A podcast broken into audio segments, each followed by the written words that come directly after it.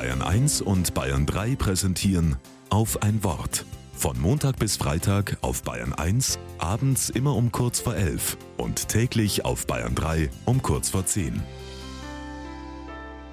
Mit Esther Zeyer.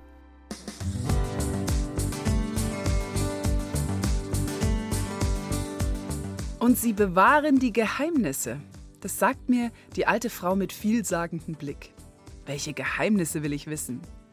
Na, die Geheimnisse um die Grenze. Und ich weiß genauso wenig wie vorher. Mir geht es eigentlich um einen Termin mit ihrem Mann, aber der ist just an dem Wochenende bei den Siebenern, hat also keine Zeit. Und wer sind die Siebener? Das sind sieben ehrenamtliche Männer und Frauen aus dem Dorf, die die Flurgrenze abgehen.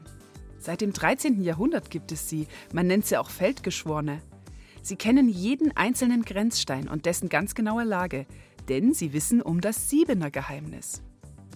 Nun will ich's aber auch wissen und geduldig erklärt mir die Frau das Siebener Geheimnis. Na, in der Nähe des Grenzsteins sind gebrannte Zeichen aus Ton oder Porzellan vergraben. Und die zeigen genau an, wie der Grenzstein zu stehen hat. Da kann keiner kommen und den Grenzstein verschieben. Das Siebener Geheimnis zeigt, wie es wirklich ist. Ein Geheimnis, das zeigt, wie es wirklich ist. Da kommt mir ein anderes Geheimnis in den Sinn. Geheimnis des Glaubens, sagen wir, wenn wir im Gottesdienst Abendmahl feiern. Es ist und bleibt ein Geheimnis, das um Jesus herum ist.